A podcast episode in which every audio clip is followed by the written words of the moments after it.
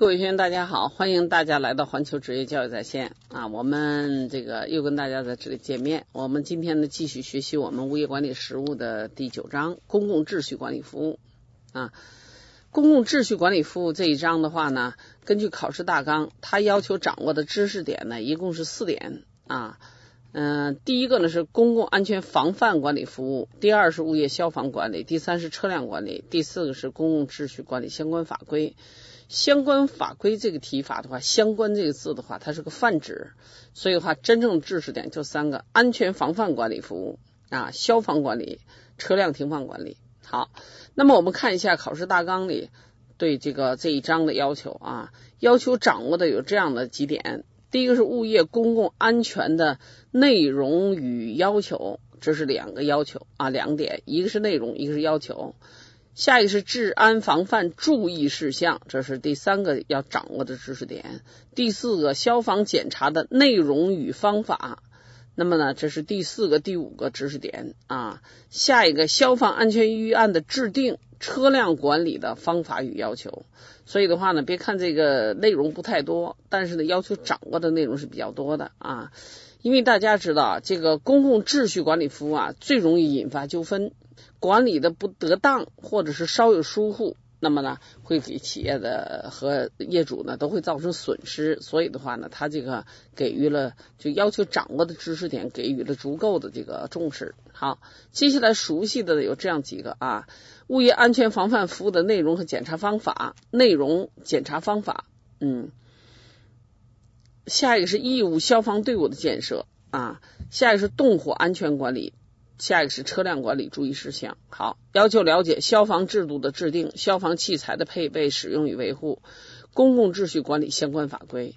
所以呢，短短的几页纸的话，它给涵盖了这个嗯十几页纸、十几页的教材内容的话，它给了这么多的一些要求。好，接下来我们。嗯，大家一块来学习啊！先看我们的教材一百四十四页啊，大家看第一第一段话。我觉得第一段话里有一些内容的话呢，我们大家要认真的去理解，因为啊，我们公共秩序管理这一块的话呢，经往往出现这种情况。第一个的话呢，有一些这个就像。我们的保安人员啊，我们现在叫公共秩序管理员，认为自己仅次于警察，所以他在行使自己职权的时候呢，超越了自己的职权啊，超越了自己的职权，超越自己职权的话，会引发法法律纠纷。但是呢，有一些有一些呢，反而呢就是没到位啊，该管的没有管。所以的话呢，我们第一段话呢，给大家把这个应该怎么来把握这个公共秩序管理服务这样的一个。尺度啊，第一段话呢，我们一块看一下啊。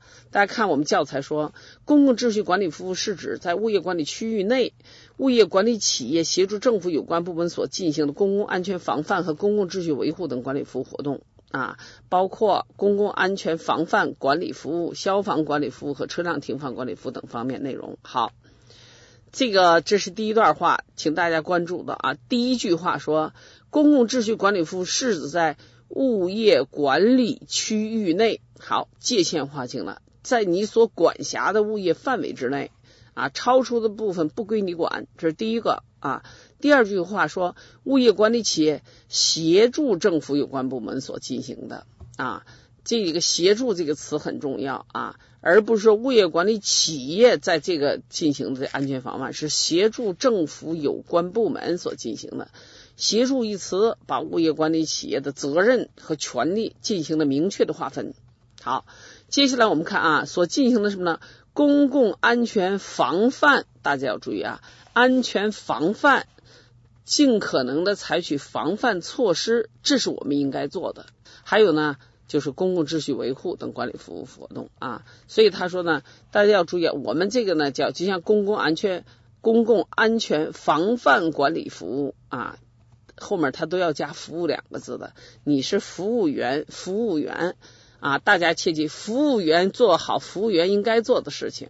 好，消防管理服务、车辆停放管理服务，大家看它都带着“服务”两个字啊，所以呢，一加上“服务”，把你这个地位啊，把你应该履行的职责完全界定清楚啊，所以在这块大家要注意啊。所以为什么我这么强调呢？因为我们之前物业管理实践中，有些物业公司在进驻物业管理区域之前，承诺的说我们要努力啊，做好各项工作，然后呢，我们在那个安保方面啊，这个采取一切措施，确保业主的生命财产安全，这是最大的错误啊。确保业主的生命财产安全，这是谁也保不了的。所以呢，这样的承诺的话，将来会给你的后续的管理带来很多的麻烦。所以我们在这里呢，强调的是这样的一点啊，就是说，我们是安全防范，我们是管理服务啊，我们提供的服务用一定的方法，这个方法呢，有些是属于管理行为，但是我们根儿的最大的根基呢是服务。好。这个这前面呢，我给解释一下啊。而且呢，他强调公共秩序管理服务的实施，第一个要守法，就是以国家的相关法规为为准绳；第二是物业服务合同的约定为依据，这两点相当重要。第一个守法。不得违反国家的法律法规。第二的话是合同的约定为依据，那么这里就有问题了。你合同约定没约定啊？你约定了什么？如果你合同里约定了要保障人家的什么安全的话，那你就应该遵守合同的承诺啊。但是大家知道，有的时候我们这个管理服务，尤其服务企业啊，第一你没有行政执法权，第二你没有司法的执法权，所以在这个方面，你只能定位自己是。业主花钱请你来为他提供服务啊，所以这块的话呢，嗯，准确的理解和把握。好，我们进入具体的内容啊。第一节呢是公共安全防范管理服务啊。第一个问题是公共安全防范管理服务的内容，我们这个考试大纲要求熟悉啊。呃，说起来内容呢比较简单，四项我们教材里给出来。第一个是出入管理。啊，就是这个物业的出入管理。那么有的时候是写字楼，有的时候呢是这个住宅，它的出入管理的那个内容都是不一样的啊。但是呢，有一些这个基本的这个要求是一样的。第，比如我们说不能那个嗯限制人的出入自由啊，不能搜身，不能什么的这些相关的法规，这都有规定的啊。这个大家都知道，嗯，这是一个，嗯。出入的话呢，包括了他携带的物品啊，嗯，我们可以观察，可以记录，但是呢，不能限制人的人身自由啊，这点呢是有有那什么的，是有基本要求的。第二是安全防范啊，安全防他说安防系统的使用、维护和管理啊，安全防范系统的使用、维护和管理，那么呢？在这里呢，第一个我们要稍微关注一下安防系统，包括有哪些？我们书上说了，这实际之前上第七章的时候啊，我们也提到过，安防系统有闭路监控系统、红外报警系统、自动消防监控系统、门禁系统、自动呼救系统、道闸系统、煤气自动报警系统和巡巡更系统等等，这都属于安防系统。嗯，实际我们现在的话呢，这个。技术防范，我们原来就是人防和技防相结合啊。现在技术防范这个这个手段呢越来越多啊，就像包括大家知道，现在公安局的破一些重大案件，它的主要的这个线索的话，都是通过这种呃这个安防系统啊，就是呃监控啊，通过监控来确认。所以这块的话呢，这个安防系统在我们。规范管理这中所起的重要作用的话呢，越来越重要，这个大家应该引起重视啊。好，这是一个。那么它包括安防系统的使用、维护和管理。大家知道，管理的话就应该有制度啊，有标准，然后呢有执行过程的监督检查，这些的话都属于管理的内容。好。第三个呢是施工现场管理，这个施工现场管理主要是指两种情况，第一种的话呢是这个嗯处于入住装修期的这种施工啊，就是呃装饰装修施工，还有的情况是这小区啊分期住入住，就第一期分期分批入住啊，第一批的员工进来了啊，第一批的业主进来了，后续的二期工程还正在施工，这时候呢要把这个这个现场呢要管理好，要明确的加以区分。啊，当然了，那边施工的现场管理，这个是属于嗯施工单位的事儿。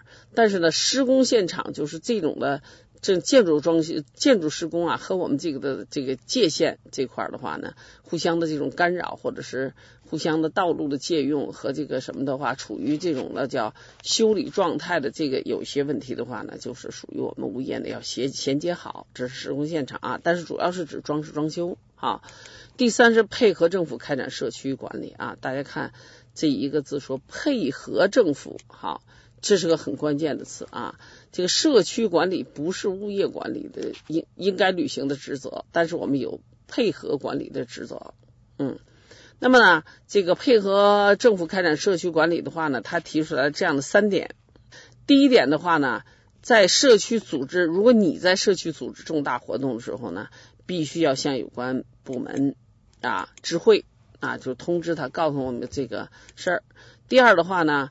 发生了治安的意外事件呢，就是这个那个啥的话呢，一定要通知有关部门。第三个呢，就是说做宣传好法律法规啊，宣传教育好，这是配合政府开展社区工作应该履行的职责。嗯，我们教材第二个问题，安全防范服务的要求啊，这个它分别描述了安全防范服务的人员的仪表和礼貌礼仪啊。还有呢，巡逻门岗等执勤岗位的一些要求啊，这个，嗯，这这两个的话，我觉得，嗯，大家这这是常识性的东西，就不用再说了。但是第三个大家要注意啊，在我们教材一百四十六页，要注意值班记录。值班记录的话呢，值班记录记什么？有哪些要求？所以它一二三四呢，是大家这这个呢，看两眼。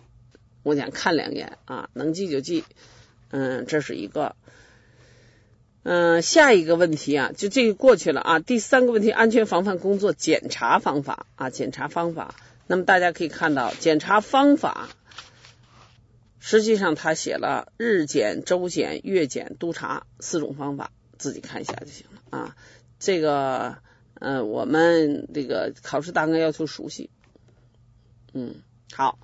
进行到第四个问题，治安防范注意事项，这个我要说一下啊，这个呢是要求的是我们考试大纲要求掌握，但是呢他说了这样的几种情况，五种情况啊，这个呀不是让你背，一般情况下这个治安防范注意事项这种东西的话，可能会在案例分析的这个知识会用到，为什么呢？因为这个可能是。给你一个背景材料，让你去分析这个应该怎么处理，或者是处理的得当不得当啊。好，我们看一下教材上给了这样的五种。第一种呢是，嗯，如果有人聚众闹事儿，应该怎么做啊？嗯，这个第二种说违法犯罪分子叫犯罪进行时，正在进行，呃，应该怎么做啊？第三种呢，这个有这个就是有特殊人员啊，就是疯子，嗯，这个傻子，或者说吃醉酒等闹事儿，嗯，应该怎么处理啊？这是第三个。第四个的话呢，出现可疑人员怎么处理？第五的话呢，突发事件啊，坠楼等意外事故应该怎么处理？好，安全防范的这块啊，实际大家知道，安全防范的内容远不止这些啊，但是呢。嗯，我们受到这个篇幅的限制，那么他就说了这样的几个。那么呢，除了这个之外的话，还有一些这个防范的注意事项啊，这个大家呢到时候这个根据情况来那个嗯来解决。所以我说这块不会考你这一二三四五怎么怎么处理，可能啊简单考问你一件事儿出来，完了问你啊这个这样处理对不对？有没有瑕疵？那么你就应该说，看看他这个处理的，包括处理的顺序对不对啊？方法得当不得当啊？然后问呢，这一般情况下问你应该怎么去改进？然后你再再提几点那个，嗯，那个什么，提几点意见和建议。嗯，这是一种。另外一种说碰到这个情况，碰到了什么什么情况，问你应该如何去处理？这样的话就比较难一点。那你首先呢要把这件事理清了，把它归类归成它应该属于哪一类事件啊，然后呢再说一二的时应该叙述出来它的处理处理流程啊，然后再说呢这个在这个过程中呢，比如有哪些注意事项啊，嗯，这样的话呢，保保证我们这个处理的过程和那啥合规合法啊，这个就稍微难一点。我就讲了，但是呢，我们我说题外话，我们复习是为了考试，考试的时候碰到这一类的问题，如果不知道如何下笔，你也得写。大家知道，你写一堆。啊，或多或少的可能会得分，即使写的不得要领，但是你只要写出自己的感受和自己的看法啊，你一个字不写，说不会写，一个字不写，那大家想想后果，肯定是一分没有啊。所以我讲，嗯，这个这块呢，大家不要放弃这种机会。就像那个一零年考试的时候呢，我们有一道题就是完全是活题，所以他提了几一些情况，后来说。嗯，说请，请你呢根据自己的那个经验啊，呃，提出几条措施来啊。有些人，好些学员当时考试的时候啊，有些考考生的话呢，不知道提什么措施啊。他知道，好歹你提几个措施，肯定有得分的机会啊。所以在这里呢，自己把自己的这个嗯那个考试的这种技巧呢，要要什么好了。所以为什么我讲课的时候第一节课就先讲这个问题呢？就是考试的时候啊。单选题、多选题，这个综合分析题应该怎么答？为什么第一第一第一节课就讲这个问题呢？也就是让大家引起足够的重视。考试呢，细心准备啊，认真的准备，这是一个前提条件。但是呢，要会考试啊，要会考。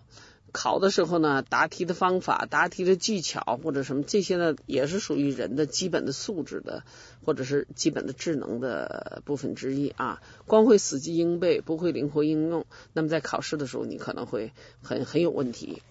好，我们回到我们这个内容来啊，刚才讲的是第一节公共秩序管理服务啊。第一节的公共秩序管理服务的话，叫公共安全防范管理服务啊，防范两个字呢也特别重要，而且呢。嗯，之前呢，我们在合同的时候呢，我合同那一章的时候，我就给大家提到过啊，这个合同这件事呢相当重要。合同里面如果定明了哪些是属于你的职责啊，一旦此合同所涉及到的事项发生，那么就要检查你。一般情况下，物业公司的话呢，碰到这样损失或者碰到诉讼行为的时候啊，诉讼事件的时候呢，它会有三种情况，法院判定的时候也是区分三种情况。第一种，合同有约。定啊，就是公共秩序方面的问题啊，合同有约定，那么呢，物业公司防范措施到位，但是仍然没有防止这类事件发生，物业公司是免责的。如果说合同有约定，物业公司呢那个有有所防范，但是呢不到位，就是有瑕疵啊，有有缺陷，那么呢，呃，出了问题的话，物业公司要承担一部分责任。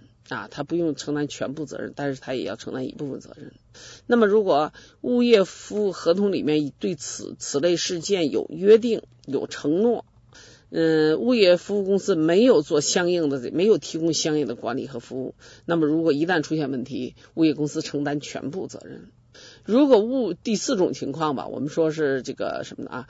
合同里根本就没提这件事儿，也不属于我们服务范围之内，再出事儿跟物业公司无关。大的原则应该是这样的啊，当然具体的事情可能大家知道，有的时候具体碰到的事情五花八门，但处理原则包括法院的判决，一般也是依据这样的一个嗯那个叫基本的原理来来那个什么来操作的啊，这个大家知道就行。